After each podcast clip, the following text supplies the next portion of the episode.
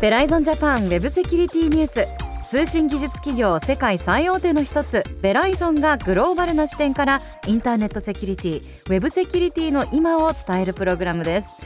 今回もベライゾンジャパンソリューションズエグゼクティブセキュリティの森マークさんにお話しいただきます。ベライゾンジャパンの森マークです。どうぞよろしくお願いします。よろしくお願いします。進行は私ちぐさです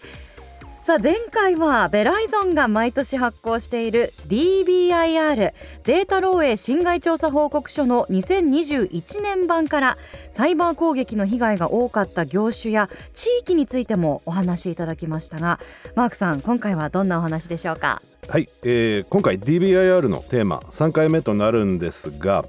1回目2回目はあの流れ的には今どういうことが起きているかというところだったんですけど、はい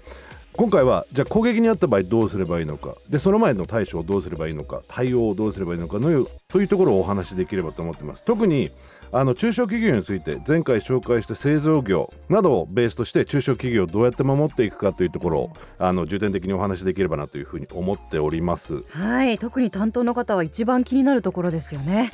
今回もどうぞよろしくお願いします。よろしくお願いします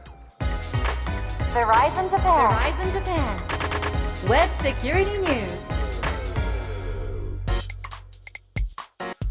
さて今回は実際に攻撃された場合の対処法について中小企業編ということですが大変重要なお話対処法ですよね。まずベライゾンの DBIR の中でもそれぞれの攻撃に対する対処法記載されているんでしょうか？そうですね。あの対処法も記載してあるんですけど主に事前対応を、えーと、紹介しています。であの対処としてはやはりこれはあのそれぞれの会社で、えっと、それぞれのポリシーを設定しているという状況なんですけど、うん、一番重要なのがやはり封じ込めっていうのが一番重要なのかなというふうに思います。で何か起きた時に封じ込める。はい、でその封じ込めというのはもう本当に簡単な話ネットワークから切断する。うんうん、でなるべくなら電源を落とさない。その2つなんですね、うん、でネットワークから切断をすることによって他の端末に感染をしない。で電源を切らないというところで攻撃者の情報がハードディスクですとかメモリに残ってる場合がありますんで、はい、電源はなるべく切らないというのが2つ大きな攻撃をされた後の重要な、えー、ポイントになってくるのかなと。うん。初期対応のスピードっていうのも大変重要になってくるんですね。そうですね。うん。あと一番忘れがちなところが、はい、日本の皆さん企業の大好きな言葉ほうれん草。はい。報告連絡相談。相談。実はそれも重要なんですよね。どうしても何か問題があった時にあやべちょっと隠しとこうっていう気持ちになってしまうことがあるじゃないですか、はい、やっぱり一般ユーザーは。あとやっぱこうちょっと落ち着いてから報告しようかなとか少し自分で何とかして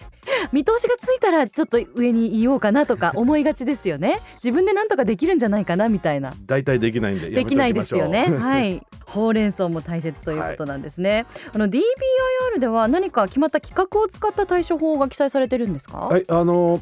DBIR の中で、えっと、去年から、えっと、CIS のコントロールというものに、えっと、DBIR で見つけてきた、えー、情報をマッピングしています。でそのマッピングというのは例えばこういう業種に対してこういう攻撃が起きてる。だったらこういうコントロールをあの重点的にしていこうと。まずは基本のところで。で CIS っていうのが実はあの米国の NSA とあと企業とがグループになって SANS Institute という昔からセキュリティのあのとてもあの権威のある業界がいるんですけどそこが、えコーディネートをして、えーと、作り上げた、えー、Center for Internet Controls という団体が作っている、えー、コントロール群です。要は企画です。うん、でそれを使って例えば本当に意外と簡単なところなんですけど1番目に。例えばアクセスコントロールきちんとしましょう、はい、境界デバイスをもう一回見直しましょうですとか、うん、脆弱性の診断をしましょう。でこれはあくまでも CIS のコントロールは企業単位でのお話になってくるんであのとても大きく見ているんですけどそれを細かく自分の会社で何をすればいいのかということを決めていくっていうのが重要になってきますね。はいその会社の中で何をしていくかっていうのは、まあ、もちろんセキュリティオペレーション全体の自動化というのを前提としたガイドライン。自動化も全てが自動化できるわけではないんで、うん。できるものは自動化する。自動化することによってやはり例えば、えっとパッチ当てでですとか、はい。自動化することによってマイクロソフトの場合ですと毎月の第1火曜日にうん。パッチが出ます、 Patch Tuesday と、まあ、い一般的に呼ばれてるんですけど、 Patch Tuesday の時に自動的にパッチを当てる。もしくは自動的にそのパッチを検証してから全ての従業員の端末に当てるですとかそういったもん順序を決めていかなければいけないんですけど自動化をしていける一つのものかなというふうに思います。なるほど。あの念のためですけれどもパッチっていうのは例えば脆弱性があったところのそれの対応するソフトウェアはい、とかっていうことですね、アアップデートどんどんしていくっていうことですよね。えあの世の中にはいろんな情報セキュリティのフレームワークとかガイドラインがあると思うんですけどその中でもこの CIS コントロールがまあ選ばれる理由っていうのは何かあるんですか？CIS のコントロールは今さまざまな、えー、と企画にマッピングを実はどんどんされているものなんですね。うん。なので NIST のフレームワークっていうのがあるんですけど、はい、えっと National Institute for Standards and Technology というあの NIST っていう団体があるんですけどそこのセキュリティのフレームワークにももちろんマッピングしていますしうん。ベライゾンとして、えー DBIR の情報にもマッピングしているとうん。いうことで一番全般的なコントロールをまとめてくれているものだというふうに位置づけされてます。そうなんですね。米国の方ではもうかなり有名だと思いますが日本でもどんどん広がっていってるんでしょう日か本でも広がってきてますね。うん。あの日本では IPA という団体、えー情報処理推進機構という団体がこういったセキュリティに関する、えー個人や、えー企業へ対しての対応法ですとか対処法を、えー推し進めています。であの例えばこういった、えー CIS のコントロールですとか NIST のコントロールですとかそういったものを、まあ、取りまとめて、えっと、日本国内の企業、えー個人にこういうふうにセキュリティを守っていきましょうということを進めていっています。それを日本の企業の皆様が見てどういうふうにしていくかということを考えられてます。なるほどそんな、えー CIS コントロールという企画を、まあ、使った対処法を DBIR の方では記載されているとはい、いうことなんですが、まあ、業界別に見ていきますと例えば製造業なんかではどんなことをすればよろしいですかね？今年の DBIR の結果、はい。製造業でよく見られた、えー攻撃のパターンが実は3つありまして、はい。でそれはシステムイントロージョンつってシステムへの実際入っていっている攻撃、うん。でもう一つはソーシャルエンジニアリング。で、えー、と最後にウェブアプリケーションという3つの攻撃が実は、えー、と多く見られたと。うん。でそれに対して何をしていく必要があるかというところでベライゾンの DBIR の中では、えー、と3つ挙げてますすぐに実施して、えー、と強化しなければいけないところ。もちろん他の部分も全部やらなければいけないんですけど3つ挙げてます。で1つはやはりトレーニングですね。従業員のトレーニング。ソーシャルエンジニアリングを、えーまあ、防ぐための。なのでトレーニングをすることによって例えばランサムウェアのメールが送ってきた時にどのような対処をするか。で知らない人から連絡が来て社内の情報を聞き出そうとした時電話 E メール実際にお会社を訪問されて聞き出されようとした時にそういったトレーニングをまず一つしなければいけないと。でソーシャルエンジニアリングはやはりテクノロジーを使うだけではなくてやはりその実社会での人とのやり取りも、えーハッキングの一部だというふうに捉えているところでソーシャルエンジニアリングと呼んでいます。であともう一つアクセスコントロールの管理。アクセスコントロールは実際にユーザーが企業のネットワークにアクセスするときに使う、えー認証ですね。今は大体のところが、えー multi-factor の authentication 複数の、えー認証を通って初めてネットワークに入るようになってるんですけどそれを、えー強化していって、えーと入られないようにする。であとはこれもすごく重要なんですけどエンタープライズので使っているアプリケーションのセキュアな設定っていうのがあるんですけど、はい。やはり設定が一つ間違うことによって社内の情報が全て漏れるっていう事件がうん。一昨年去年いっぱいあるんですね人的なミスで設定ミスとかっていうことも多いんですよ。まさに人的なミスで多くて。はい。本当に簡単な設定でうん。アプリケーションを開くと例えば自分で使ってるアプリケーションでも情報を公開しますかっていうタブがあるじゃないですか、ありますね。SNS なんか特に多いじゃないですか。多いです多いです。気気づかないうちになんかすごいあれこう公開イエスにしちゃってた恥ずかしいとかありますもんね。非公開にしてたと思ったのにとか。そういった本当に簡単な設定ミスがうん。実際にエンタープライズのアプリケーションでも起こってるんですね。はい。で特にクラウドのサービスですとか、うん。そういったものに頼ってくると。その設定を間違えることによって2019年に日本の大手自動車会社のデータベースクラウドにあったデータベースの中身が全て見えるようになってたんですね。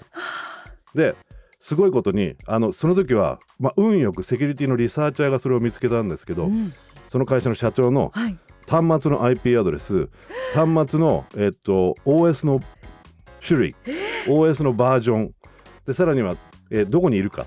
までその情報がわって出ちゃってそれが全部全社員の情報も出ちゃってた。恐ろしい。本当に一つのあれですよ。公開しますか？ボタンだけです。すごいですね。そういうことにそのボタン一つでなってしまうといそううなんですよね。どれだけ大切かそしてどれだけ間違いやすいことかってことですよね。そうですね。ださっきのほうれん草に戻るんですけどやっぱり相談っていうのはあんましてないのかなっていうふうに思うんですよ。はい、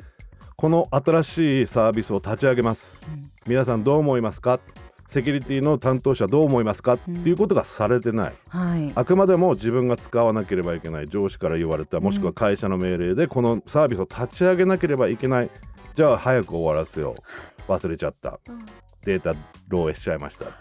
想像しただけで冷や汗かきますねなんかね。自分が担当者だったらと思うともう。手が震えますけれども大企業と中小企業での対処の違いっていうのもあるんですか？あんまりないと思ってるんですよ、うん。で今年の DBIR であの中小企業1000人以下の企業を対象に行ったあの今回のえ調査なんですけどある意味同じようなあのなんていうのかな攻撃手法で入られてるんですよ。えっとシステムへの攻撃システムイントゥージョン、ウェブアプリケーションであとは設定などのエラーっていうところでそう1000人以下のところでもそういった同じような問題があると。ということはさっきの3つのものセキュリティのトレーニングアクセスコントロールの管理あとエンタープライズアプリケーションもしくはクラウドアプリケーションの、えーとセキュアな設定っていうのはやはり大企業でも中小企業1000人以下のところでも全く同じ問題を抱えていて、う同じように攻撃されているというふうになっていますうね。ん対処法もではあまり大きな違いがないということないでねですすね。やはりちっちゃい会社だからこそ上層部の目が行き届いてていいのかなっていうふうに逆に思ってるんですね。うん会社内で何かが起きた時にやはりざわついてたら上の人もなえ何があったの？みたいな感じで話しやすいのかなというふうに考えますし、はい、でもやっぱり大企業小さい会社でも大企業との取引をしなければいけない、その時にクラウドのアプリケーションですとかやはりシステムを実際に作り上げなければいけない。お客様にアクセスしていただくのと実際にその中小企業が大企業にアクセスする時アクセスコントロールっていうのもすごく重要になってくると。いうことでサイズには関わりなく逆に小さい会社の方が自分の身を守るためにもっと対策をしなければいけないのかなというふうに思ってます。はい、えー今のお話 DBIR の方には業種別にあの有効な対策がリストで記されていますよね、はい。なので気になった方はぜひベライゾンジャパンのオフィシャルホームページから DBIR 無料で閲覧できますのでご覧になってみてください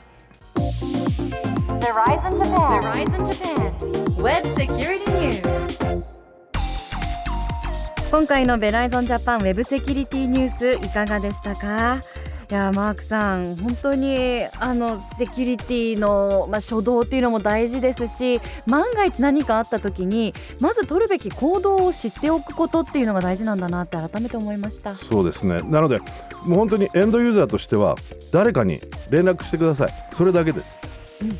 会社で対応するチームはいるはずなんだはい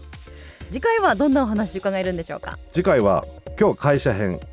次回は個人編ということであの個人的に家で特にテレワークが増えてくる中はい。でどういう対処をすればいいのかということをお話しできればと思ってます。はいあのほうれん草のお話じゃないですけどやっぱりお家だと会社であれなんかまずいかなって思うよりも お家でまずいかなって思った方が隠したい気持ちがありそうっていうこともありますよね。はい、そのあたりについてもじっくりとお伺いしたいと思います。次回もどうぞお楽しみに。ベライゾンジャパンウェブセキュリティニュースお届けしたのはベライゾンジャパンの森マークとちぐさでした